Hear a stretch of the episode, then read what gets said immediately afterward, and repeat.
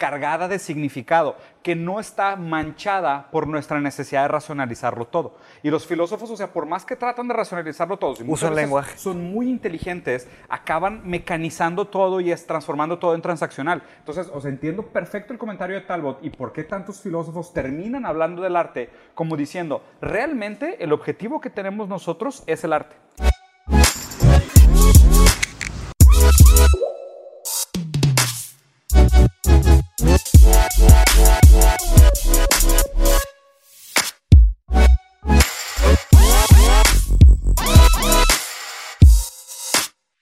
Regresamos al show de Rosarín Bros, más bien descrito por algunos ah, de nuestros espectadores como Oprah for Bros. Entonces, Mateo estaba hablando de Nietzsche. Bueno, les decía, este, que Nietzsche se hizo muy famoso. O sea, la frase más famosa se podría escoger una de Y Nietzsche. más es, malentendida. es God is, God is dead, ¿verdad? Entonces, digo, hay muchas, hay muchas interpretaciones de esa frase. Una, o sea, una de ellas es este. Digo, la más prominente, la interpretación más prominente es a los que realmente se meten a estudiar a Nietzsche. Entonces, el tema que Nietzsche no lo dijo celebrándolo. O sea, mucha gente lo, lo piensa como que el vato era, o sea, que sí, sí tenía sus, sus críticas pesadas a la religión, pero también tenía sus críticas al arte, tenía sus críticas a la filosofía, críticas a la política. Entonces, no era necesariamente una celebración. Él lo decía con tristeza, porque él decía que God is dead and we have killed him, es la frase completa, ¿no? En el sentido de que ya no se entiende bien qué es Dios. O sea, en el momento en el que él estaba, que esto es siglo XIX, ya no se entendía bien qué era. Y al, al dejar un malentendido en el lenguaje de Dios, haz de cuenta que se empezó a, a desconstruir toda la, toda la Desvirtuar. base. Porque lo que la religión hace, que es también una frase de Nietzsche, que es, bueno, él decía, hay dos grandes narcóticos en Europa en, en mi época, el alcohol y la religión. Y dice, porque los dos hacen la misma función, que es, te tomas unas cervezas y, y sientes, ah, todo va a estar bien, todo va a estar bien. Y la religión es lo que hace, ¿no? O sea, es como que Pues también un... le llaman el opio a las masas. Exacto. Y- Exactamente. Está pasivo a la masa. Y ahora que, que- que- Sí. que- que explicas esa frase de Dios está muerto, nosotros lo matamos, y haces énfasis en el siglo XIX, 19. Sí.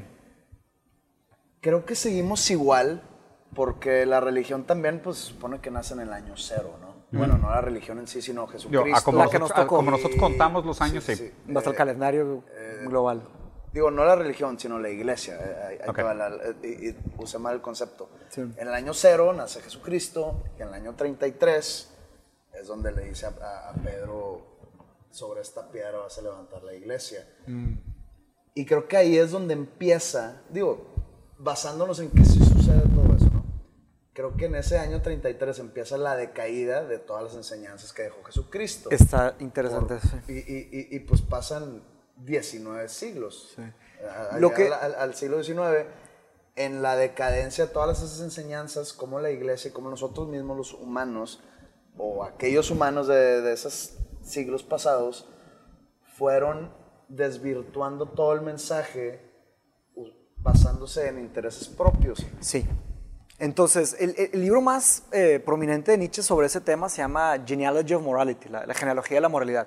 Entonces, lo que él, hace una genealogía de la religión, o sea, él se mete a investigar de dónde vienen las raíces de la religión y hace una, o sea, es una técnica filosófica usando lógica, pero llega a ciertas conclusiones de cómo, cómo empezó a nacer ese lado oscuro, llamémoslo así, ese lado negativo de la religión. Y él habla, eso se puede explicar con una palabra, que es la palabra bueno, ¿ok? Digo, hay muchas que, que aplican la misma idea que les voy a explicar ahorita. Él decía que era una yuxtaposición entre la nobleza versus la pobreza, ¿ok?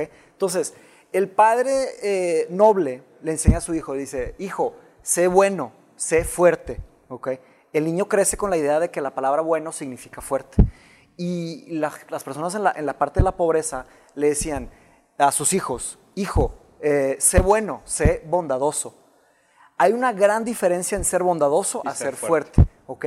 Entonces, eh, al- y hay muchas cosas, y es una inversión de, De la moralidad. Una inversión de la moralidad. Por ejemplo, Que nace la moralidad del esclavo. ¿Qué sucede? Eh, imagínate que estás en un barco con una persona que es como un cavernícola que te puede matar con un brazo, haz de cuenta, ¿ok? Y hay comida, ¿no? Y te come su comida.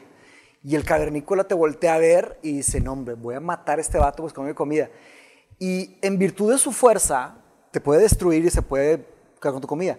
Pero lo que tú puedes hacer es engañarlo de cierta manera con alguna forma intelectual. De que existe una orden mayor a la a Invier- su capacidad de, entonces, de- de escribir. inviertes la moralidad. Entonces, el, el- el acto de no poder tomar venganza eh, ante ciertas noblezas, eso fue cuando se hizo como una, un sistema medio tóxico en donde decían, ah, yo no puedo tomar venganza, voy a ser paciente. Ah, yo no voy a hacer no sé qué. Entonces se crearon las virtudes. Entonces, ciertas virtudes son, haz de cuenta, falacias de la narrativa. Tipo, por ejemplo, cuando tienes un pastel y se te cae el pastel y dices, ah, ya no lo quería. ¿Sabes? O sea, haz de cuenta, te engañas a ti mismo porque no lo puedes obtener, entonces piensas de manera de que, o sea, corriges la Pero narrativa. es una manera de hacerte sentir bien. Exactamente. O de, o- o de evitar sentirte mal. Exacto. O sea, Por ahí es. Si quieren, o sea, un paso atrás. Básicamente lo que nos distingue como especie de cualquier otra especie del mundo es la capacidad de creer en lo intangible. ¿Ok? De ahí nace la religión.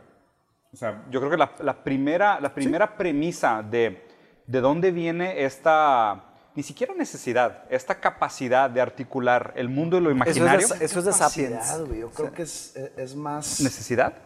No sé si necesidad, pero es como tú lo dijiste hace tiempo, o sea, hace tiempo dentro de, de esta plática. Es como el, el- el encontrarle una, Un sentido de las cosas. Una, una, explicación. un- una última explicación al porqué de algo. Sí. Y, y es encontrar un refugio por De el miedo a lo tranquilidad. desconocido. Sí, o sea, creo que ese es un pensamiento un poco más complejo y tal vez es un segundo momento. En un primer momento, lo que nos unía como especie era la capacidad de creer en cosas intangibles. Eso Sí, es está en Sapiens. O sea, eso, eso es, esa es la interpretación de Sapiens, ¿no? Que es decir, habían otros humanos, pero no eran Homo sapiens, eran Homo erectus, neandertales. Ellos no tenían la capacidad de creer en lo intangible. O sea, tú no les podías decir, el sol nos une. O sea, para ellos... Eran pragmáticos. Sí, eran, eran animales. que veo. Sí, Eran entonces no se hacían tribus- eran, eran no se hacían viscerales, tribus no- grandes. No, se unían. Era, era muy difícil organizar el pensamiento porque no había una intersubjetividad. Sí, ¿Sabes? No existía esta idea Se de hicieron tres sistemas. colectivamente nosotros creemos en algo en común, entonces trabajamos por los mismos objetivos. ¿ok? Entonces, o sea, mucho de la religión es pensamiento místico. O sea, cuando me refiero a pensamiento místico es intangible. O sea, no se puede probar. O sea, es, nosotros decidimos creer. Los, los systems of Que belief es la fe. que es la fe. Los systems of beliefs vinculados a la moralidad, es decir, oye, nosotros por organización social, por un tema de eficiencia, por un tema de evitar conflicto, que me parece que el fin último ni siquiera es bondad, es evitar conflicto. O sea, nosotros con, le- con la ambición de evitar conflicto, de vivir con una sociedad menos conflicto, necesitamos establecer una serie de reglas que la gente esté de acuerdo a seguirlas para así organizarnos socialmente y poder maximizar la, la- la capacidad de la especie de perseverar. ¿no? Entonces, creo que por eso también muchas religiones comparten estas, estas, estos mismos factores de decir la bondad es importante, la piedad es importante. La paciencia, Porque, porque la especie humana es de las pocas especies que tiene esta idea de, yo, yo no creo mucho en esta idea de la empatía, pero por ejemplo, o sea, los lobos ponen los enfermos enfrente. Si alguien ataca a la manada, los lobos enfermos son los primeros en morir. Nosotros no, nosotros defendemos a nuestros enfermos. En algún momento hicimos eso. De O sea, Cannon es- Fodder usábamos gente de escudos Sí, humanos. O sea, usábamos a los débiles como escudos humanos. Pero Y- ya lo superamos, o y- sea, ya es- pero es que lo, lo interesante de la crítica de Nietzsche es decir que si eso no es contra natura. ah, bueno. ¿Sabes? O sea, que ahí es donde está lo es interesante de la crítica, la crítica a la moralidad de esclavo. Porque, o sea, si Nietzsche dice, toda esta falsa moralidad que nos ha impuesto la Iglesia Católica nos ha debilitado. ¿Por qué? Porque ha, ha- nos han dominado con una mentalidad de los, de los poco hombres. Y el superhombre, que es el que realmente es libre de toda esta mentalidad de esclavo, el que es- Ubersmensch, que está es por encima de la la fuerza, ¿sabes? La- la- la- el desafío. Sí, la fuerza es la buena. perseverancia, la curiosidad inquebrantable, las características realmente del superhombre hoy se ven como vicios, no se ven como virtudes. Hoy las virtudes son humildad, Pero empatía. es que tú dices que no se ven, pero hay gente que sí las ve. Sí, pero socialmente no es lo común. O sea, socialmente la sociedad te reprocha si eres avaro. La sociedad te reprocha si eres, si eres violento. Individualista, ¿Sabes? La, la sociedad te reprocha si eres asertivo. O sea, hoy es Creo como... to- todos los seres humanos, Sí. y hablando de personajes de películas y Sí, demás, sí. Sí. Toda, toda la naturaleza humana es, tiene una- esa dualidad, tanto el villano o tanto el malo como el bueno, siendo de personas como tú y yo. O sea, tú ves al político más corrupto y tiene su lado bueno y su lado malo. Y tú ves a la persona que se vende como la Súper más bueno. bondadosa, Y es una y mugre. tiene una- y, normalmente es más malo que bueno. Entonces igual, si lo llevas a, a- a la literatura y está el personaje del héroe y el villano, los dos, normalmente uno para el otro es el héroe del villano. Sí. Y es muy, digamos, ¿cómo te lo puedo poner? Es un espejo, porque el, el- el villano, agárrate un villano famoso. Joker. eh, Sí, güey, el que Guasón, sale hoy. sí. que, que salió hoy la Ya la quiero película. ver, güey, sí. Él puede, puedes, para él, Batman, que es, es, su- es el, es la Es su antagonista. Claro. ajá. para él Batman es malo. O sea, para la psique del En Joker, su forma de verlo. sí. Batman es el villano. Sí. Y viceversa. Pero algo, algo, pero que levantó, algo que levantó Nietzsche en ese contexto de, de- de buenos y malos, él habla que, o sea, él, digo, habla sobre la figura de los padres, ¿no? De los padres. Entonces él habla de que, La figura paterna. no, no, no, no los padres de... El padre católico. Sí, exacto, un priest, el sacerdote, exactamente. Y él dice que mucho de lo que hacen los sacerdotes es equivalente a que te estornuden en la cara y que te ofrezcan un pañuelito para limpiarte. Entonces está el tema de la penitencia, está el tema del, del el asceticismo, eh, El el ideal aséptico.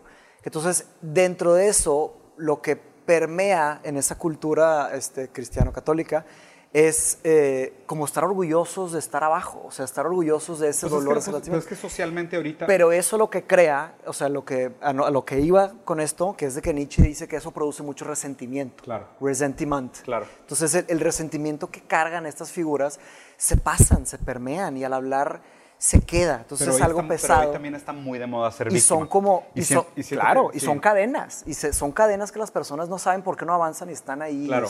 Pero es que, a ver, o sea, lo que pasa es, es, es bien interesante porque siento que, o sea, me, me encanta la teoría del superhombre en- en- y, y estoy, o sea, me, me- me es muy afín la manera como Nietzsche lo plantea de una manera tan violenta y con tanto, o sea, con tanta jovialidad, ¿sabes? Como aceptándolo de una manera feliz, o sea, la idea de este gay... The gay science, de the gay science, es la filosofía optimista, O sea, o hay, sea, hay un optimismo the happy enorme. science, hay, la- la hay- ciencia. hay una- hay, una- hay un optimismo enorme en esa, en esa confrontación a lo, acep- a lo moralmente aceptado. ¿Sabes? Y me parece que, ¿cómo hace falta que cuestionemos este tipo de cosas ahorita en la modernidad? Porque básicamente hoy lo que pasa es que la, la religión, aunque nadie crea en ella, funciona. ¿Sabes? Es como Santa Claus. Funciona para controlar a la gente. Sí, pero, pero, pero ve lo increíble de esto. Y, y- y para la gente funciona porque es un refugio. Ve, te, voy, te voy a plantear mi tesis, te voy a plantear mi tesis de lo que como, como yo veo y como yo interpreté esta idea de Dios está muerto. Vamos a suponerlo así. La figura de Jesucristo vamos a suponer que era real. Vamos a suponer que sí hizo todos los milagros, que sí hizo todo lo que pasó. ¿Sabes lo más triste? Que murió en la cruz. Pero no Jesús, Dios murió en la cruz. O sea, la deidad. O sea, la deidad omnipotente, super- su- superpoderosa, en algún momento por su decisión bajó a la Eso cruz es y, en la, Zizek, ¿verdad? y en la cruz lo mataron. Yo creo que era parte de la Espérate. narrativa del principio. Pero, pero, pero ve lo interesante, o sea, porque justo en ese momento cuando muere hay algo bien padre, porque la religión católica es la única religión que tiene estas incongruencias en su propia narrativa. Como por ejemplo, Jesús justo antes de morir se vuelve ateo y dice, Padre, ¿por qué me has abandonado? Según Zizek. Justo antes de morir. Según Slajo, Sí, Slavoj o sea, pero, pero ve la lectura. ¿Pero eso está en la Biblia? Sí, la frase, Padre, ¿por qué me has abandonado? está en la Biblia. Y horas antes dice, Padre, perdónalos porque no saben lo que hacen. Y justo antes de morir, desesperado, dice, Padre, ¿por qué me has abandonado? El tema es que ya en, en- en- el dolor, en la agonía. Claro, pero, Ahí sa- pero en esa sa- se vuelve Y. Jesucristo era un, un humano. Entonces, Ok, pero, pero ve, terminando la lógica. Lo interesante es de que, ok, ahí muere. ok, Entonces Dios ha muerto, nosotros lo matamos. Ahora, ¿qué pasa? Ahora nosotros somos Dios. O sea, ¿por qué? Porque ahora nosotros somos la figura, aunque sea colectiva, que define lo que es el bien y el mal, Yo el que define no. todas las reglas del juego. Pero deja, que- deja termino la lógica. De la misma manera que funciona Santa Claus, funcionan las religiones. Porque es, los papás dicen, oye, pues hay que poner el pino hay que comprar un regalito y para el niño, no sé qué. ¿Crees en Santa Claus? No, obvio no, sé que es una fantasía. Y le preguntas al niño de que, oye, pues ya viene Santa, te vas a portar bien, sí, sí, sí. Y sabes que son tus papás. Sí, pero pues me porto bien para que me compre. Nadie cree en Santa y Santa sigue existiendo. Así funciona la religión. O sea, yo creo que mucha de la gente que hoy se dice católica funciona bajo esta premisa de, a ver, obviamente sé que no hay un señor flotando en el espacio que se encarga de mover todos los hilos, pero creo en él porque dogmáticamente esto nos conforma un bien y el mal, lo cual hace que la sociedad estructurada funcione. Y mucha de la gente atea también dice, a ver, no, o sea, también no soy completamente ateo, tiene que haber una fuerza de orden superior que no sé si sea antropomorfa, pero pues, pues así funciona mi, mi padrón de pensamiento y así estructuro mi realidad y así funciona. Y en ese agujero, ¿Tú crees que una sociedad, m- más bien, ¿tú crees que funcionaríamos como sociedad si desde el día cero no hubiese habido la idea de un ser omnipotente y omnipresente? ahí, ahí está lo interesante de esta premisa. Si nosotros, ah, mañana empieza la tercera guerra mundial, ¿ok? Y truenan bombas nucleares por todos lados y se destruye todo. En un millón de años, cuando si es que vuelve a surgir una humanidad, y vamos a suponer que surge una humanidad parecida, las reglas de física se van a volver a probar, las religiones van a ser distintas. Pero yo creo que sí van a haber religiones. Va, Porque, eh, porque, o sea, no hay una explicación objetiva para cómo funciona el universo. Cada quien llena esos agujeros de ignorancia con lo que puede. O sea, por eso la pregunta de, o sea, cuestionar a la gente en su religión, de decir, es que ¿por qué crees en Dios? O sea, ¿y tú, ¿y tú por qué crees en la ciencia? ¿O tú por qué crees en la matemática? Y vas a decir, no, pero espérate, la mate y la ciencia tienen un proceso, son rigurosos en la prueba, tienen un método, no pueden andar haciendo aseveraciones. Está, eh, eh, está muy, muy muerto creer en la ciencia. ahí te va, ahí te va una como- cosa. Pero neces- refugio, no, Sí, no sí, muy, sí.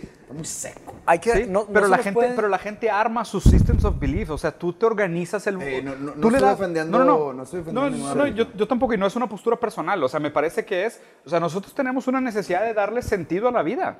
Ahí te va una O cosa. sea, y en esa necesidad de darle sentido a la vida, hay gente que le da sentido a través del tarot, de la astrología, Sí. del amor, del arte, de la religión, de la ciencia. O sea, tú le das sentido a la vida porque tienes esa falta inherente de decir, no tengo idea cómo funcionan las cosas. Pero I have to find reasons. arte y la religión no son excluyentes. No. Normalmente Ahí te la va. ciencia y la religión son A excluyentes. ver, espérese, espérese en tantito. muchos científicos no. Muchos Diego. científicos llegan al punto de quiebre de su investigación A ver, y encuentran pon a Dios. atención. Diego, escucha. Pon atención. Pues escucha.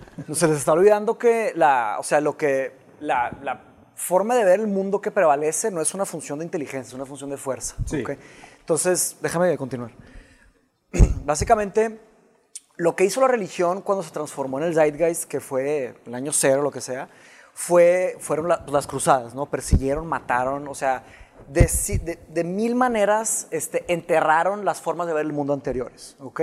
Fue una cosa muy, fue por fuerza, no fue por inteligencia, ¿ok? Se mantuvo por 19 siglos en muchos lados del mundo y de muchas maneras en otros lugares, y estoy hablando del de West, ¿no? Después, ¿qué pasa? Está el enlightenment de la ciencia, ¿ok? Otra vez, no es por una función de inteligencia, es una función de fuerza. ¿Qué hace la ciencia? La ciencia produce eh, riqueza, la ciencia produce eficiencia, ingeniería, máquinas. Este, entonces, no había forma de que la religión católica progreso pudiera ser más fuerte que la ciencia, ¿ok? Hoy en día, tú dijiste que, o sea, hubo un momento del existencialismo que fue como el auge del existencialismo. Todavía hay muchos problemas existencialistas, pero mucha gente está poniendo su fe hoy en la tecnología, en la ciencia. ¿Qué sucede cuando Elon Musk habla de que podríamos colonizar Marte? Nos da esperanza, o sea, nos da, ah, ya más tranquilitos. Cuando hablamos de inteligencia artificial, claro, da miedo, pero también da soluciones. Es como que el magic pill. Lo que fue la religión, hoy en día, de cierta manera, la ciencia. Pero la ciencia tiene graves errores también filosóficos. Por ejemplo, la ciencia explica cómo quema el fuego, pero no explica por qué quema el fuego. ¿ok?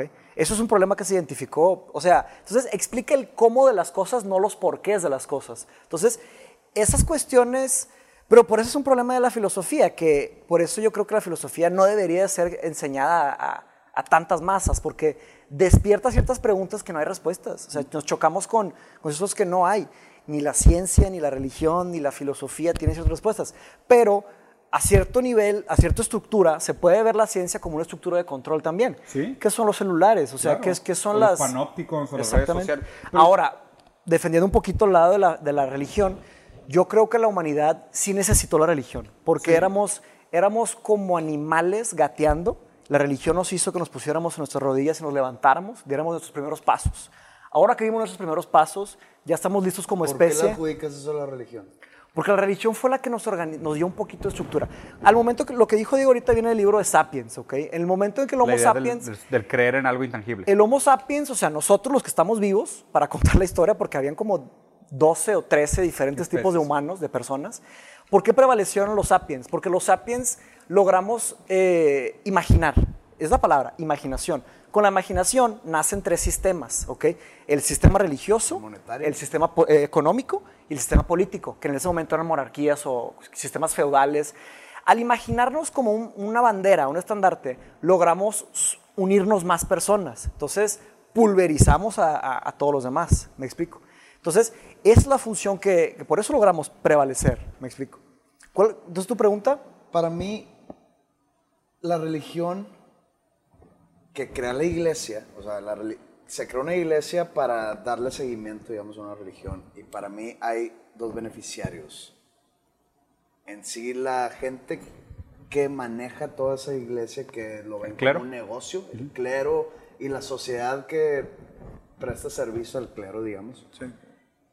Y los, los creyentes y los dos intereses que, el- que hacen esa, digamos, esa fuerza es el interés económico y el interés de refugio o el interés de tranquilidad o de explicar lo inexplicable o lo desconocido. Sí. Claro. Y entonces a lo, a lo que iba es que, nada más un último detalle, a lo que iba con todo eso es que este sistema religioso y este sistema político, este sistema económico, sí fueron muy injustos por muchos años. Se aprovecharon de mucha gente y se siguen, lo siguen Ah, haciendo. siguen haciendo. Pero gracias a eso se lograron formar una cosa que le, lo conocemos hoy como ciudades. O sea, el concepto de una ciudad solamente funciona si hay una iglesia, hay un banco y hay un gobierno. O sea, arcaicamente, claro que estoy hablando de ideas que han sido cambiando. Dicen, dicen que Pero en Brasil todas hoy por hoy, hoy por hoy lo que, lo que tenemos, o sea, vivimos en cierta manera, gracias a estos tipos de sistemas, nos pudimos estructurar un poquito.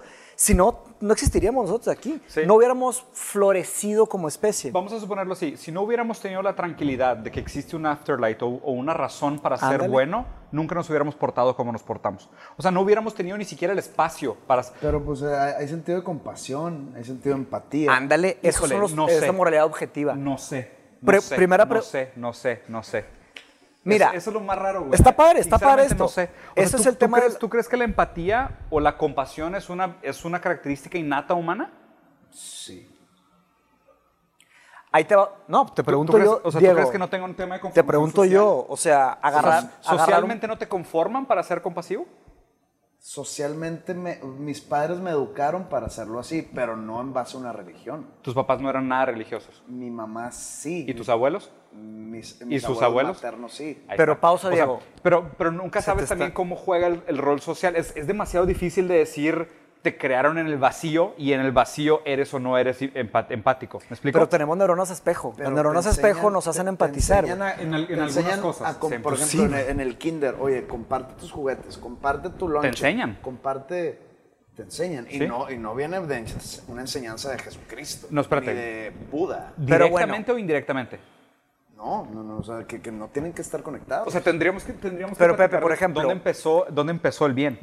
Al decir la palabra en la empatizar, es por ejemplo, hay un bebé llorando que le encajas un cuchillo o lo cargas. O sea, hay ciertos instintos que son de cuidar. Sí. Quieras o no quieras, no- eso no se puede quitar. No, no, pero, pero, pero, pero, o sea, es medio huevo y la gallina, aquí está raro. Porque, o sea, por ejemplo, hay tribus, y esto también es del libro de Sapiens, ¿te acuerdas que hay tribus donde antes de que nosotros supiéramos que el padre fecunda a la madre, o sea, sabes, que el esperma fecunda el óvulo y que cada bebé tiene un papá y una mamá, habían tribus que, por ejemplo, las mujeres embarazadas tenían relaciones sexuales con todos los hombres de la tribu. Sí, y los todos hijos hombres- eran y- de y creían- colectivos. creían que cuanto más esperma tuviera la mujer, más saludable era el niño. Y cuando nacía el niño, todos los hombres de la tribu eran sus papás. ¿ok?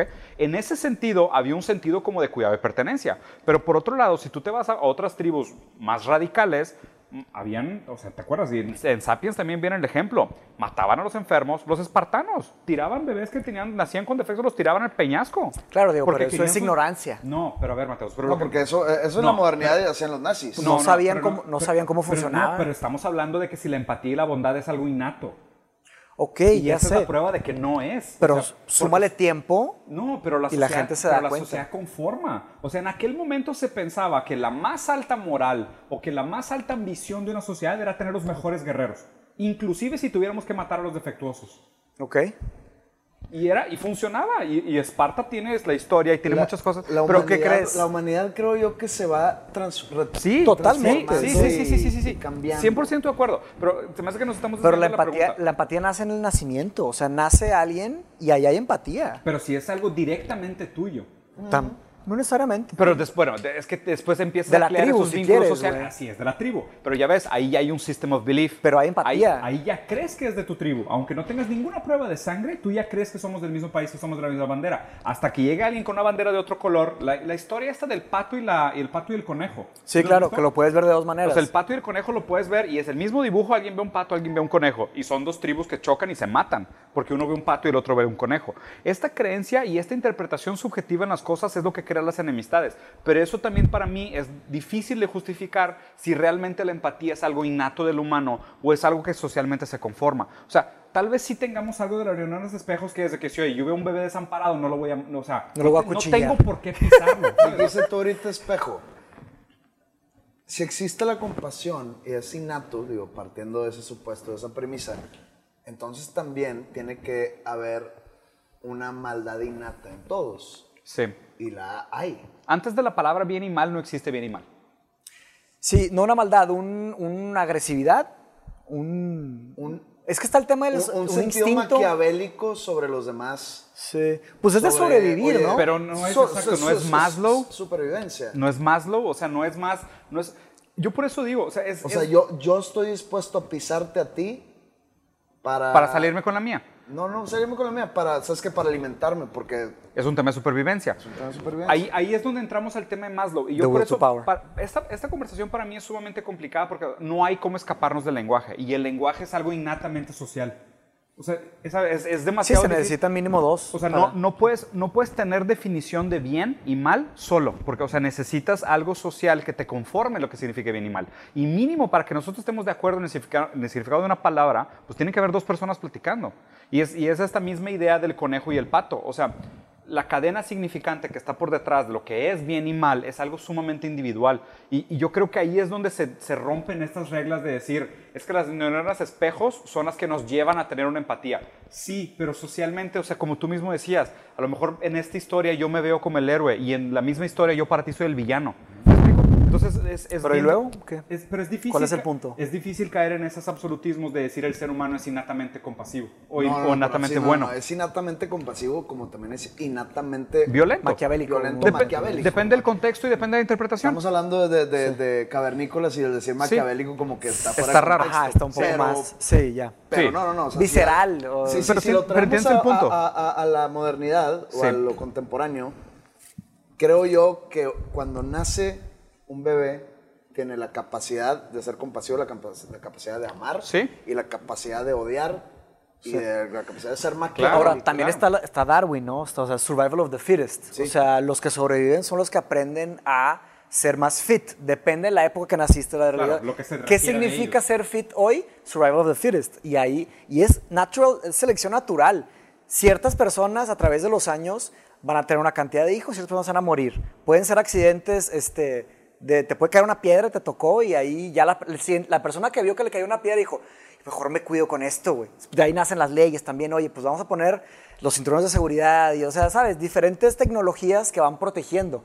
A fin de cuentas, está un cierto will de, de- de seguir reproduciéndose, prosperando y, y eso hace naturalmente una cierta estructura. Ahora, los que más trabajan en equipo, pues más van avanzando. Pero entonces, y ahí quiero regresar al tema de religión, porque es verdad que la Por eso religión ayudó ha de cierta sido- manera. Sí, es verdad que la religión jugó un papel mi fundamental y logró muchas cosas. También es verdad que una de las épocas más oscuras, más oscuras de nuestra historia es culpa de la Culpa, religión. sí, The Dark Ages. The Dark yo- Ages. Yo, creo que lo- la religión es la institución más sangrienta de la historia de la humanidad. Ah, sí. Ahora, creo, creo que, creo que numéricamente O sea, no, no, no es debatible, no- sí. No fueron los nazis. No, hombre. No, no, no fueron Las los- cruzadas, güey. No fueron los Axis Powers. Habría que ver O sea, números. fue- es, es la iglesia. La iglesia. Digo, y también la los- La- la reli- las religiones en general.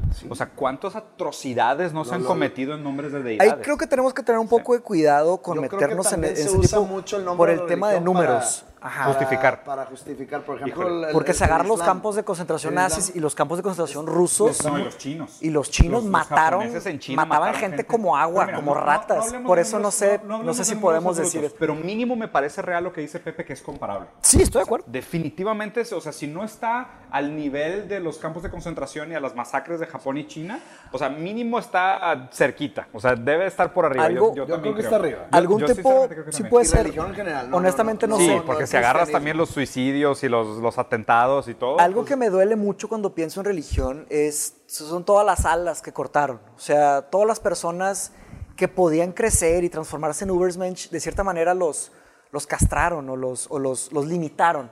Porque yo creo que no, esto es una los- creencia Los así- hicieron sentir culpables por haberlo sido. Y dejaron de, de avanzar de esta manera. Yo creo que hay una pregunta que, se- que, que la vi hace poquito, no me acuerdo dónde la vi, lo, voy a, lo voy a pensar, luego lo pongo por ahí. Pero es una pregunta, de hecho te la platiqué a ti el otro día, ¿Cuál? que es de que si le preguntas hoy en día, vas caminando en la calle, le preguntas a una persona random, que si le preguntas, ¿a qué crees que se parece más el ser humano? ¿A una lombriz o a un dios? La mayoría de las personas te va a decir que a una lombriz.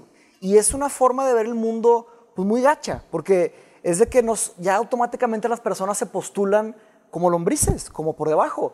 Pero en realidad tenemos capacidades de Pero, dioses y, o no, y no- super... y no crees que es una perspectiva en la cual que somos en el universo, somos como unas lombrices. Somos minúsculos. unas- De acuerdo, pero en, en- en el espectro del universo sí, pero en el contexto de la Tierra, o sea, claro, somos habría mucho, en la hay mucho debate que hacer, pero estamos de acuerdo que si hay opción A o opción B, mucha gente dice, pregúntale a todo, a todo México. ¿Te acuerdas cuando ¿Sabes? eras O a niño, todo el mundo. cuando eras niño y, y jugabas con, con los hormigueros y se los deshacías o con las cochinillas que las hacías bolita y jugabas Las aplastabas, las sí. cochinillas y la chingada. Me acordé de Hodor en, en que aplastaba en, en Game of Thrones.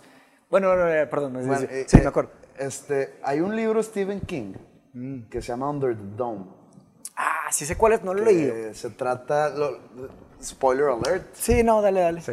vale madre. No Eh, se trata de un pueblo en el estado de Maine que de la nada le cae una, un domo. De, al parecer es como de vidrio, pero no es de vidrio, es, un, es, es algo Medio translúcido, ajá. ¿Se que- puede cruzar o no? No. Entonces, esa, e- esa- ese pueblo está separado del mundo por ese domo que no pueden ni romper ni traspasar, militares. No hay comunicación. eh, no hay nada. Entonces se corta comunicación, se corta electricidad, se corta todo. Entonces es ese pueblo entre ellos. El desmadre real es lo que pasa entre seres humanos en situaciones Como extremas. siempre, sí, claro.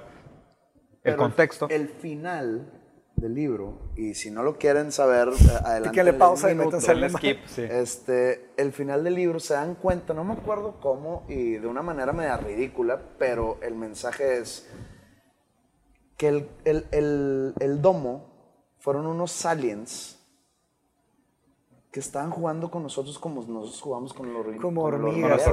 Entonces se cuenta que hacen esto de que, ah, con madre los insectos A ver qué hacen esas cositas. a ver qué hacen. Y los insectos, nosotros, logramos o lograron en la novela hacer un comunicado hacia ese ser gigantesco, decirle, güey, no mames, echa- e- echa- échanos la mano, quítanos esto, por favor, nos estamos matando.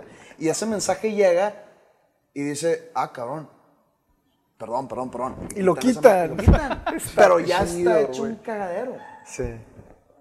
Qué chido. Y te, ma- te, te- te- te transmite un mensaje de que no somos nada.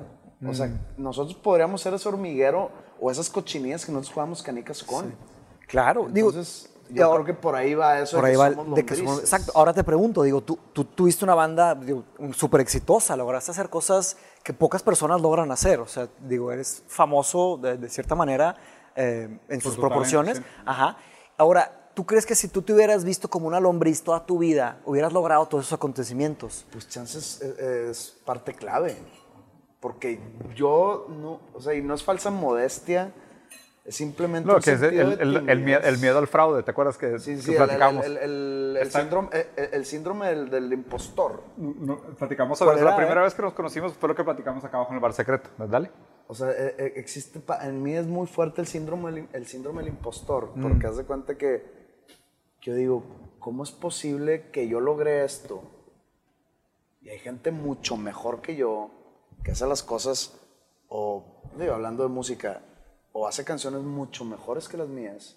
¿Y por qué yo sí logré sobresalir? Mm. Y esa persona se terminó dedicando a algo totalmente opuesto, que no le gusta, que no ama, que no tiene pasión por. Y yo sí. Entonces, por ejemplo, yo voy a mis conciertos y veo gente reunida a escucharme cantar y digo, "Me canto de la chingada. ¿Cómo? Este, ¿por qué me vienen a ver? Probablemente yo no me vendría a ver. Pero Jerry Wow. Seinfeld dice lo mismo, no sabía. mucha, mucha gente habla del síndrome del impostor. O sea, sinceramente, obviamente respetando Pero proporciones. el síndrome ¿no? del impostor es... Somebody's que- gonna call my bluff. Se- se- Ah, ya, ya, ya. Sí, pero, pero, se- pero, se- machi, es súper común. Yo, yo lo siento todo el tiempo también. O sea, pero en trabajo, güey. O sea, soy consultor, vendo ideas millonarias. Es de que, güey, somebody's gonna call my bluff. Sí. Somebody's gonna call my bluff. Ahora, yo creo que, mira, sí, sí estoy de acuerdo con eso. O sea, tiene que haber, digo, ayer volviendo al tema de la creación artística, tiene que haber una cierta, tiene que haber un cierto balance. O sea, tú tienes que tener esa humildad para seguir trabajando y seguir practicando y seguir, o sea, esforzándote, pero también tienes que tener ese orgullo de lo que creaste y estar de que, Che- che- ¿sabes? eh, Esto he Es como un tema últimamente a, a- O como a- escribir, güey. entenderlo o, aceptarlo. O sea, por ejemplo, yo escucho las canciones de Bruce Springsteen Mm. y digo, Impresionante. puede ser lo que transmite con una canción, o sea, la, la narrativa. Ah, que está increíble. son Sí. historias. Ya. Pero esas historias tienen un mensaje eh, de- que te puede pegar de manera personal, de manera como sociedad, de manera Individual o... individual, de lo, como la manera que seas. Aparte tiene una melo- melodía, Melodía. y un sentido de un sentido musical increíble. Entonces dices, madres, güey, nunca voy a hacer esto. Nunca voy, no, no es por querer ser Bruce Claro, Springsteen, a llegar a ese nunca nivel. voy a llegar a ese Ya. nivel. Entonces, me gustaría ser como Bruce Springsteen. Tiene este estilo que me gusta, tiene esta manera de transmitir sus ideas, tiene esta manera de componer. Pero luego yo volteo, esto, esto últimamente me pasó, volteo a mi trabajo y veo a la gente que le gusta, sean poquitas, sean muchas, sea lo que tú quieras. Y o sea, es que yo ya creé un, digamos, un estilo que es mi estilo propio. Eso y está ese bien estilo difícil. propio Está bien difícil lograrlo. que a la gente le gusta, le gusta por algo. Entonces digo, ya creé este estilo y yo tengo que aceptar que ese es mi estilo, esa es man- mi manera de componer, hacer las cosas, hasta mi manera de verme. Entonces tengo que dejar de voltear a este lado con ojos de quiero ser él. Muy bien. Cuando, o, o quiero tener su obra. Cuando yo ya tengo la mía, yo sabes que esto me tocó a mí. Sí. Y Pero, o sea, te sigues comparando, pero ya no es esa comparación tan, ya- tan, ya- tan ya- ya no- negativa. ya, no lo hago con, con no es ambición. no Con la envidia, con, Con resentimiento, Sí, claro. sí. Pero, pero ahí te va, hay- y creo que hay algo bien interesante. Primero, había una historia que quería platicar de religión como manipulación, que espero volvamos al tema para retomarla, si no, ahorita la cuento. Es que andamos de... Sí, güey, andamos Está chido. place. Esos son los mejores, pero, güey. la- pero básicamente partió de la premisa que tú decías que la religión de alguna manera, a través de esta moralidad de esclavo, nos tiene como somos gusanos con el potencial de ser dioses, pero nos, nos vemos a nosotros mismos como gusanos. De y ahí salió todo. ahí salió la pregunta, Sí, sí. ahí lo contestaste como diciendo, oye, pues yo admirando mucho a esta gente que tiene un talento enorme, pongo en cuestionamiento mi talento propio, pero a lo largo de tu carrera has haciendo, has- vas haciendo paz con tu propia manera de hacer las cosas y decir, puedo seguir admirando a otros, pero ya no es esa admiración envidiosa o negativa, sino simplemente una admiración como de diferencia de talentos, ¿no? Creo que hay una serie de cosas muy, muy chidas de, de- de esta plática en específico, güey. O sea, primero es, o sea, me acaba de pasar con doctores, güey. O sea, mi hijo tiene una enfermedad sumamente rara, ¿no? Y es una enfermedad que es nueva en el sentido de apenas se están investigando como muchas de las causas y mucho Sí, de lo que pasa por difícil de detrás. explicar. Y es es súper compleja, güey. Y mi esposa se ha vuelto una experta en el tema, por investigación propia, ¿ok? Y ve el problema, güey. Nosotros llegamos con doctores a platicar de la enfermedad y le decimos al doctor, oye, mira, le hicimos estos estudios de ácidos orgánicos y aquí está todo lo que está mal de sus estudios de ácidos orgánicos. Pero para que un doctor sepa leer ácidos orgánicos, tiene que saber mucho de un tema específico que es nuevo, que muchos doctores no saben, ¿ok? El problema es que un doctor tradicional agarra eso y desde su postura del saber dice, ah, es que, ¿sabes qué? Esto que le sale aquí raro, pues todo el mundo tiene un poquito, no pasa nada, dale este tipo de medicina y ya. Y mi esposa es como que, no, o sea, ahorita ya hay información nueva que dice que cuando pasa esto tienes que hacer otra cosa.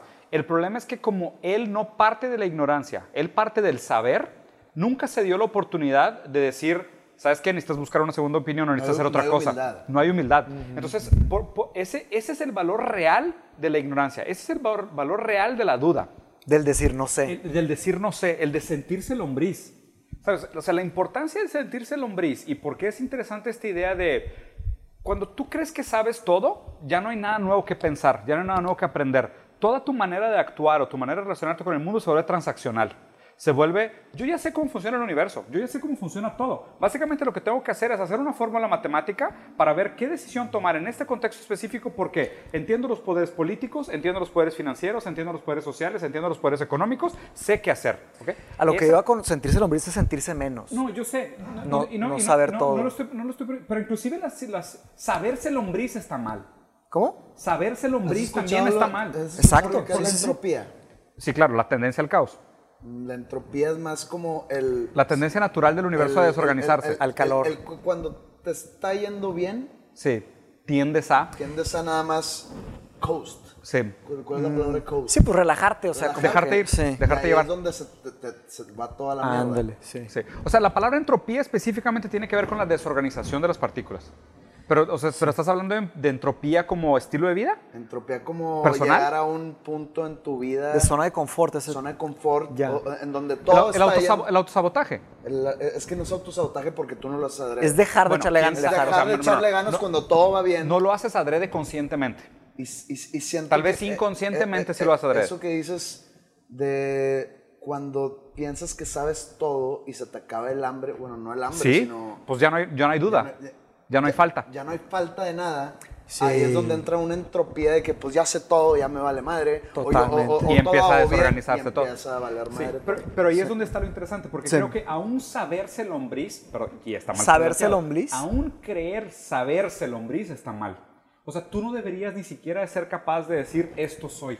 De que ser, ser- sentirte menos. O sea, Ni siquiera, porque básicamente lo que estás haciendo es, de- es autoconstruirte tu propia personalidad. O Sí, sí está mal. O sea, y está mal. Invariablemente, que, o sea, no deberías de ser capaz ni siquiera de decir soy más cerca de un dios o soy más cerca de una lombriz. Sí, la Porque- pregunta va- Porque las dos hablan de una postura de certeza. Claro, y esa Diego. es la que está equivocada. al preguntar dos opciones es como tener un, un termómetro, un sentimiento Sí, general. y- y no- si no nos ponemos filosóficos, No, no estoy, no estoy criticando. o podemos sea, escribir 3.000 páginas de esa sí, pregunta. Y creo que eso es lo que debería hacer la gente. O sea, a fin de cuentas, lo único que tratamos de hacer constantemente es que la gente no tome las cosas como su Exacto. face value. O sea, como se te presentan. O sea, mínimo lo que tienes que hacer es, es cuestionarte si, si realmente crees en lo que crees y por qué crees en lo que crees. Que creo que muchos de estos aprendizajes o mucha de esta como sabiduría moderna la, la- la tomamos tan rápida, tan pop, tan enlatada, que no nos da tiempo ni siquiera de digerirla. De digerirla, claro. Hablábamos, por ejemplo, sobre esta idea de, o sea, si yo le digo a una persona, la suma del cuadrado de los catetos es igual a la raíz cuadrada de la hipotenusa. Hipotenusa, sí. ¿Sabes? O sea, cualquier persona que estudió matemática y todavía se acuerda algo de mate te va a decir hipotenusa. Pero nadie sabe por qué. O sea, ¿te acuerdas de la fórmula? El Yo lo que me acuerdo del teorema de Pitágoras era que la, la hipotenusa es el, el punto más inmediato. Más- Entonces, Es a al cuadrado más b al cuadrado igual a c al cuadrado. Exacto. O sea, si quieres aislar, a al cuadrado más b al cuadrado el h igual a- en un ángulo... a- Pero, a- hacia el cuadrado pero, más pero el más cuadrado. allá de la fórmula, lo que está interesante es lo que está diciendo él. Es O el sea, es, qué. es- es el- no, es, es como que la, la implementación de ese teorema a la vida cotidiana. Por ejemplo, el cortar camino. Es Exacto. hipotenusa. Es el punto más corto entre dos, entre dos, el ent- punto- es la, la distancia más corta entre dos es puntos. la hueva. Ento- exactamente. Pero ve lo interesante. La manera como se nos la vuelta. plantea, la manera como se nos plantea el, el pensamiento moderno es como esas fórmulas de matemática. ¿Sabes? Como decir, eh, los sistemas políticos funcionan como organización social. ¿Sabes? El rol de la religión Ah, es son simplificaciones ¿Ves? extremas. Ese es el problema. Sí, el problema es cuando sí. tú aceptas esa simplificación y operas bajo la falsa premisa de que la simplificación te daba lo que te estaba prometiendo. Ahora- cuando realmente las simplificaciones esconden exactamente lo que prometen, dañinas. que es el conocimiento. Sí. O sea, lo que realmente deberíamos de hacer es decir, oye, pero ¿por qué? Ah, porque si tú tratas de agarrar un triángulo y lo deformas, vas a ver que tiene un límite de deformación y ese límite de deformación contra los ángulos internos siempre van a dar sumados el comportamiento de la hipotenusa. Pero ese, pero ese entendimiento y llegar a eso fue lo que hizo en su momento Tales de Mileto, o sea, los pensadores teóricos Pitágoras, matemáticos. sí. Pitágoras. O sea, y hoy en día, hoy en día no. Hoy nosotros agarramos el conocimiento por el face value que se nos presenta, en lugar de decir qué significa el conocimiento. Ahora, también hoy en día hay una cierta aceleración, una función de prisa y eficiencia, ¿no? Las personas quieren cada vez hacer más en menos tiempo. Y esa misma forma de pensar daña mucho el pensamiento calmado, el pensamiento crítico. El lento. Hay un libro que se llama Thinking Fast and Thinking Slow, que habla, digo, no lo he leído, pero lo, lo poco que sé es que hay ciertos problemas que necesitan think slow, o sea, que ameritan think slow. Igual que hay problemas que necesitan think fast. Claro. Sí, como lo exactamente. que nos decía Marian Talbot, ¿te acuerdas? Sí, exactamente. Mi maestro de, de este Mr. Moore, que nos, nos dio clase en el en noveno en la IM, él nos decía, eh, o sea, él inventaba canciones para que te acordaras de cosas. Entonces, cuando nos ponía los exámenes, él de repente cantaba la canción para que la gente se pusiera las pilas, que leyera las instrucciones y decía de que factor means factor, solve means solve, simplify means, y todos, simplify. Pues entonces, él decía, no uses una bazooka para matar un mosquito. O sea, usa un fly swatter. Depende del problema de la herramienta. Entonces, hoy en día tratamos de usar, pues, como, la verdad, yo, discúlpenme, pero yo uso mucho lo, lo que está pasando hoy en día con cómo estamos pensando. La forma en la que estamos pensando está muy espejada con la forma en la que esos aparatos están jalando en el mundo. ¿no? Los algoritmos y todo lo que está funcionando en, en el Internet. Entonces, tratamos de Nos aplicar nos pensamiento. conquistar por esa Pero madre, durísimo, güey. Pero, y en un espacio de tiempo. Súper corto. Sí. Sí, nos vendimos, o sea. un virus, Pero nos conquistaron. Nos conquistaron, sí, nos sedu- sedujeron. Nos sedujeron. sí. Todo, pero Entonces bueno, usamos ese, este tipo de razonamiento, lo usamos para todo. Pero, ¿qué sucede? Eh, se, se quitó un poco ese espacio de respirar, ¿sabes? Estamos todos como que con falta de, de respiro, ¿sabes? Con como prisa, que es la prisa, la eficiencia, la... Es, es la cantidad de información. Ajá. Sí. Por eso Qué también es, falso es eso. es un cantidad- exceso de es información. Es un Porque- exceso. pero de porque nuevo. hay, hay información de, de noticias, hay información real, información el, el- el- De hechos, didáctica, digamos. Sí. Están los chistes, Claro. están Los memes. los, los memes, Sí. el, el- El chisme. el estar, el chisme, que es, pero está Mercado la enorme. prioridad humana. Sí, güey. no Altísimo. qué Ahora, el chisme Ah, bueno. tiene una función social, ¿sí, Sí, sabían de, de, de eso? hecho dicen que nosotros solo tenemos lenguaje por la necesidad del chisme. Sí, pues, Es que increíble. suena Pero también es una pérdida de tiempo. El exceso es de Sí, que... el exceso, el exceso La función del chisme es la siguiente, o sea, estamos nosotros tres y luego nada más están ustedes dos, o nada más nosotros dos, o nada más nosotros dos. Hablamos ciertas cosas que no se podían hablar los tres de la persona que no está. Claro. Pero le hacemos un bien a la persona que no Pero está. es que también el chisme se usa mucho como un sistema de comunicación cuando no hay nada en común. También. Ah, claro, para O sea, si encontrar, yo para encontrar puntos en común. Sí, en Inglaterra Si es... contigo y a- cuando llegué aquí al bar, pues como que ¿Qué ha conectamos chingón con cosas Claro. porque tenemos cosas en común. Pero si yo hubiera llegado contigo y los cuatro que estábamos no teníamos ninguna conexión, Claro. podríamos estar este, hablando mal de Mateus. Exacto, porque no estaba en el cuarto. Sí, claro. De que no, y también. entonces ahí conectamos todos Funciona. porque chance nos caes mal a los cuatro. Sí, es un buen Y es social, un- sí, y- y- para y es un- bridging es the gap. es un Bridging relleno. Es sí, o como hablar de, enfermedad, en pero Inglaterra es es talking about the weather, o sea, hablar de, Sí, hablar del clima, haz de cuenta. Es el relleno de conversación. Pero ve, ahorita dijiste algo súper interesante que es esta idea de exceso de información. Y de hecho creo que es del libro de Society of Transparency. Que es esta idea ¿Depende? de cuando hay un exceso de información, hay una carencia de pensamiento. ¿Ok? Sí, sí, ¿Por es de porque, porque la información De sustituye el pensar. Y es bien raro esto porque es sumamente contraintuitivo. Cuando a ti te dan toda la información... No tienes opinión propia. No tienes opinión propia. Básicamente es, si yo te digo, el presidente se despertó a tal hora, hizo tal cosa, promulgó no sé qué, y aquí están tres noticias del periódico y dos analistas financieros y una opinión de un líder de, de- de opinión y tres influencers postearon, tú solo puedes llegar a una conclusión.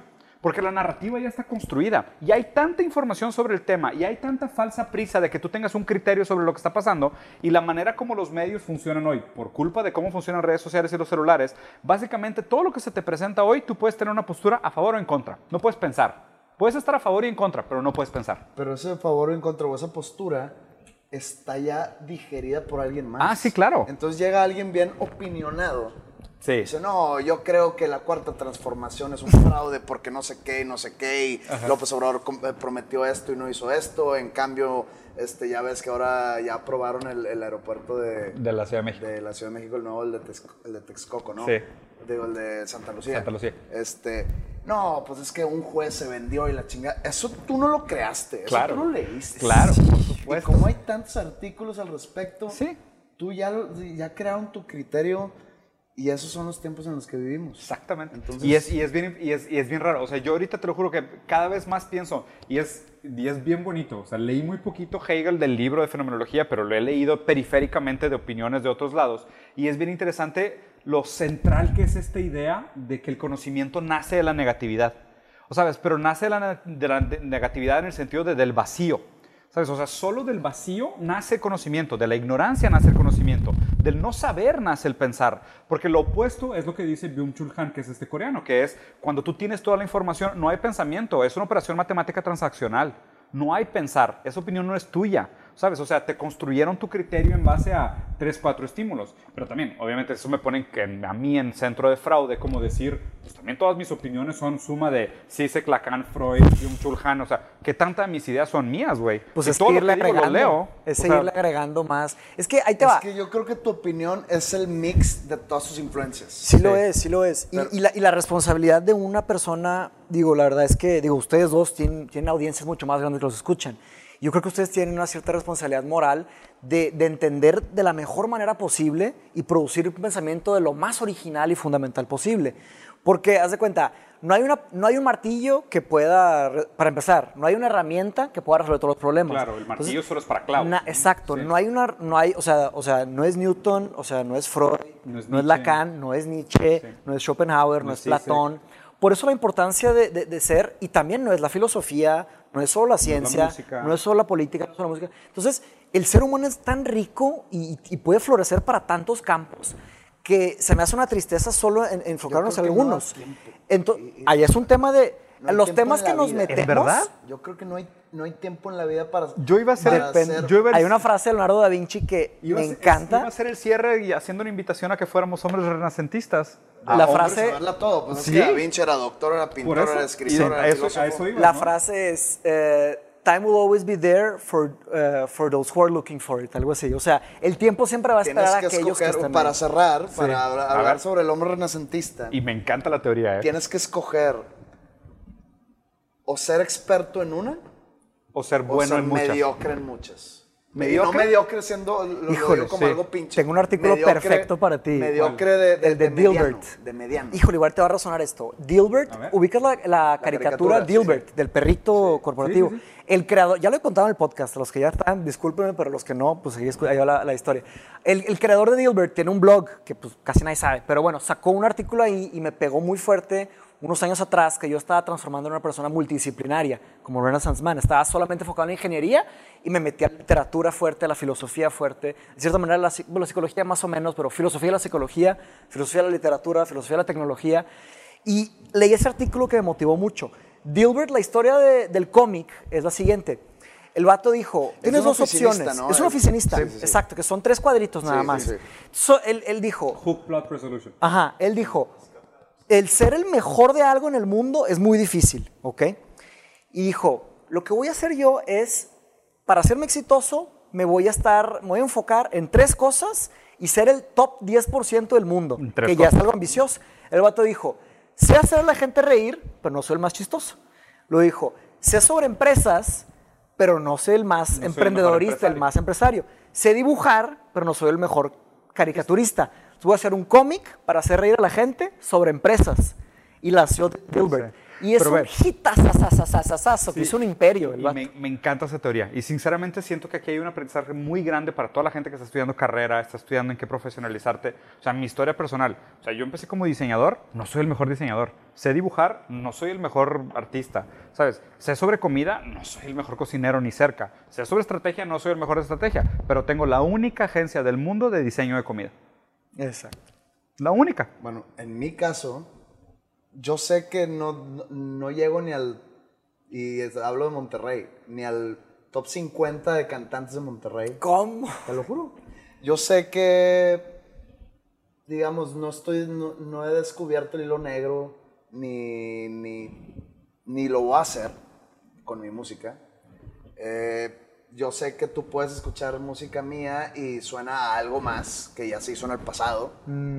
Que eran otros tiempos. Pero yo sé que transmito un tipo de sentimiento que conecta con, Un tipo de gente. con un tipo de gente y ese no se puede replicar. Eso es lo que Claro. yo ofrezco original. Esa es tu huella digital. Como tú eh, eh, tienes la única agencia de diseño de comida, digamos, pues yo creo, yo soy el, el- el creador de nada más ese tipo de sentimiento que transmiten tus canciones. Claro. No sé qué, qué te dedicas tú, pero tú estoy Yo seguro todavía que, no me dedico a nada. estoy seguro que tú Qué envidia. que tú tienes ese, e- e- ese sentido o, o es tu, si tú Yo voy ofreces a- eso na- que nada más tú puedes. Yo voy a ser famoso o reconocido como los cuarenta y tantos años, si vivo hasta allá, ¿verdad? Pero ahí es- Sí, ese es mi objetivo. vivos, A Claro. ver si nos acaba el mundo antes. Ya sé, ojalá. Yo creo que el... el- el- Ojalá, güey. qué pedo. Sí, lo Te digo. salió, güey, No, del alma. La neta sí, güey. A mí, me gustaría, a mí me gustaría vivir el fin del mundo. A mí también Ah, me gustaría verlo. A mí me gustaría Depende, verlo. ¿no? Sí. Depende de cómo sea. No, a mí me gustaría verlo en primera fila. A ver, ¿cómo que les gustaría? Verlo a gusto, ¿Cómo- cómo verlo a que gusto. acabara el mundo? ¿Cuál es su, cuál es su teoría favorita apocalíptica? Uf, qué buena pregunta, Yo güey. tengo una bien chida, güey. Sácala, como- sácala. Yo tuve una bien chida una vez que se me ocurrió. Me encantaría. ¿Vieron la película de Children of Man? La de. Ah, la vi hace, no, no hace mucho la vi. buenísima. La de este Güey, Clive vela. Owen. Clive Owen. Sí, Está güey. increíble. Es Que de dejan de Cuarón, embarazarse es a de las Cuarón. chavas. Cuarón. Es de Cuarón. Es de Cuarón, sí, pero Clive Owen es el principal. Sí, bueno. Y ahí dejan de nacer los niños. Exactamente. Ah, Viendo esa película se me ocurrió, estaría increíble que de repente hubiera como una, una doble pandemia. Infertilidad y horniness. ¿Sabes? Y básicamente el mundo se acaba en una orgía gigante masiva donde todo el mundo es impotente. Te mamas. ¿Sabes? Así se acaba el mundo. Para mí es como que se, se me daría lo suficientemente Pero, ¿qué- decadente. ¿Qué causa esa explosión? No sé, güey, un virus gay. Un o virus sea, whatever. cósmico. Sí. O sea, gay virus en el sentido de, de nicho. O sea, gay de happiness, ¿sabes? O no, no gay de homosexualidad. No, ah, La superioridad un política. filósofo cuando usa la palabra gay se refiere a felicidad, no sea Eso no es verdad. Yo soy filósofo, eso no es verdad. Yo la verdad no, po- no, no me he puesto a pensar, pero siempre me imagino algo bíblico. No sé. ¿Algo bíblico? Pero si uno lo, tipo un Ragnarok o algo así, No, ¿o qué? que, que, que vienen los jinetes del apocalipsis. Güey, estaría Y súper luego, cool, pues, de toda la historia del anticristo, todo eso a mí me, me, me impacta demasiado. Entonces sí me imagino así como que de repente va a haber un líder mundial. Un Revelarse. líder político mundial. Tipo Mickey. Eh, Mickey Mouse. Mickey Mouse. Imagínate que Mickey Mouse no, no, diga porque, de qué raza porque soy Lucifer. No, porque saldría, saldría de la política. Ah, so- pero Mickey está nada de ser presidente. Digo, en la, en- en la distopia cercana en los próximos años yo veo a Amazon como un gran país o Yo- Google como un gran... Creo que ya, o sea, yo creo, yo tengo una teoría medio tripeada, pero yo creo que el mundo está dominado por, por la elite de, de. Sili- de Silicon Valley. O sea, Por los- por los ya son más, son más poderosos que los, que los países. O sea, ya tienen, como, o sea, está interesante un tema que es de que los africanos tenían un dios que podía cruzar todo África en tres días. Entonces, Era era un superpoder, güey. No, pero- qué exactitud. Sí, ¿entendés? en tres sí, días. exacto. Podía Era- era mandar un mensaje. sí, era ligeramente más Entonces, rápido que un tren, el güey. Si nos metemos a estudiar los dioses y la mitología, ya somos mucho más que dioses. Claro, o sea, sí. ¿sabes? Había dioses que sus super- superpoderes era poder mandar mensajes a través del mar. Sí, Ese era super, superpoder. Esa- era un dios. La pregunta es, ¿cómo me muy gustaría? nórdico eso. ¿Cómo me gustaría que se acabara el mundo? Sí. No me gustaría que se acabara el mundo. ¿En serio? Yo Pues sí. no sé, nunca he pensado en eso. Sí he pensado, yo, yo escribo, yo escribo terror, pero lo que escribo es un terror más, o sea, como que latente, ajá, que es está que sucediendo antes. mientras el mundo está viviendo normal. Hay cosas super dark sucediendo. Que se me hizo súper chido lo que dijiste antes, que muchas veces lo que, lo que realmente aterroriza el terror no es el acto, es lo que pasa después.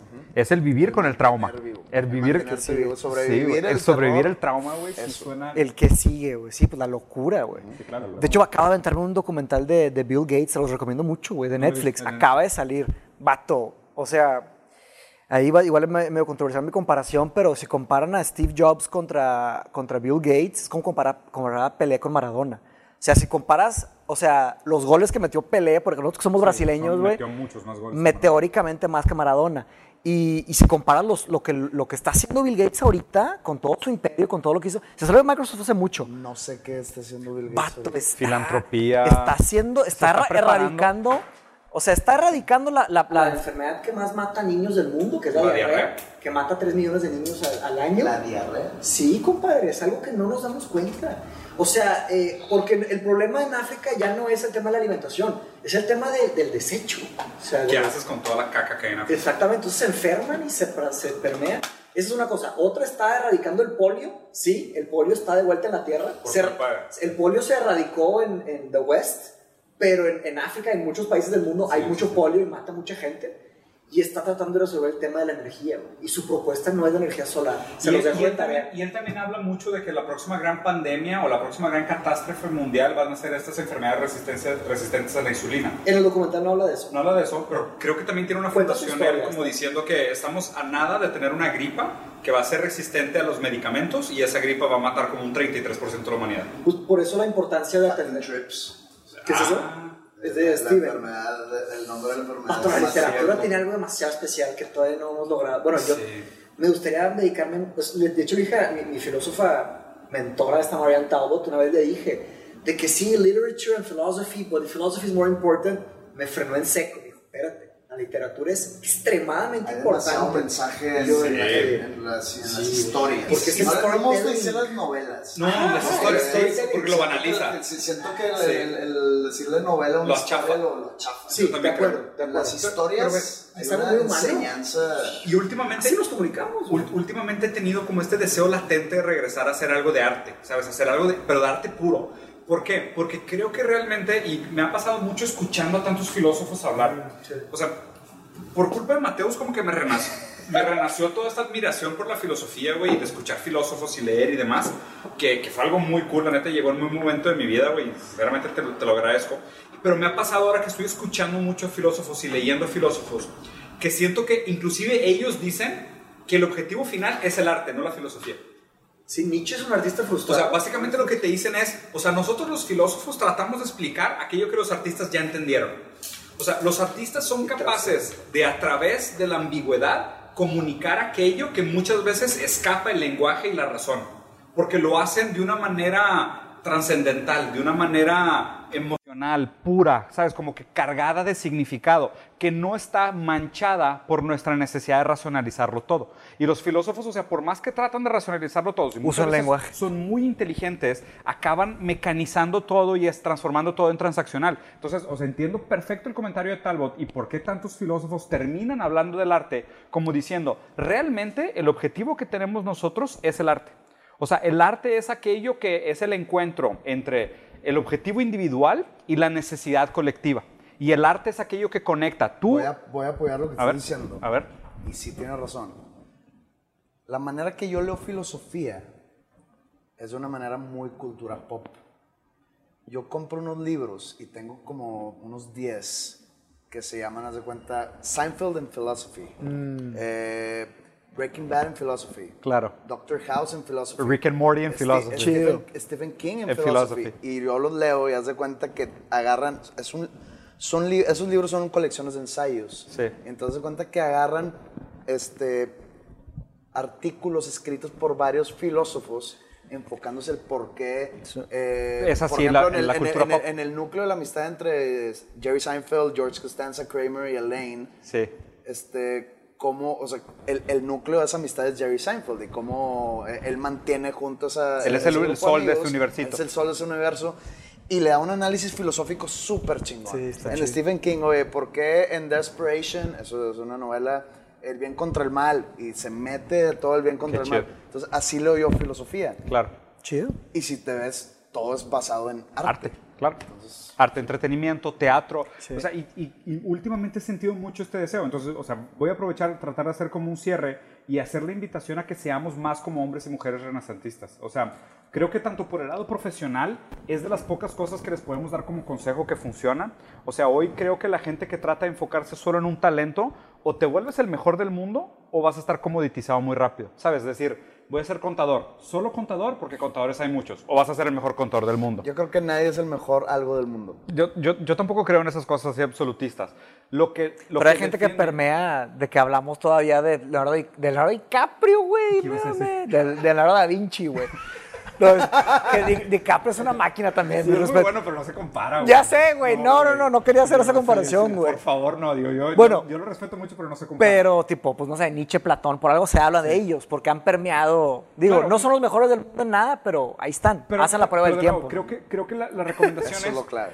aunque, Bueno. aunque no llegues a ser el mejor de tu- del mundo en tu profesión, pero si tratas de, de ampliar un poco tu panorama y transformarte más en un hombre renacentista, me parece que es más difícil que el mercado te comoditice tan rápido, ¿sabes? O sea, nosotros tenemos que pelear constantemente contra la comoditización del ser humano. O sea, hoy la manera como funciona el mercado capitalista es, tú vales tu talento, lo que puedas generar en una hora, cuánto vale tu tiempo, cuánto vale tu, capital intelectual, cuánto vale tu capital social, tu capital creativo, ¿no? Nosotros tenemos que pelear contra esa comoditización. Y la definición de commodity es tener pocos usos. ¿Sabes? O sea, el commodity es como la simplificación del, del- del fetichismo material. Sí. Nosotros, Es el martillo. es el martillo. El martillo solo sirve para una cosa, el martillo tiene poco costo. El, no sé, la navaja suiza sirve para muchas cosas, tiene mucho costo, tiene mucho valor. ¿no?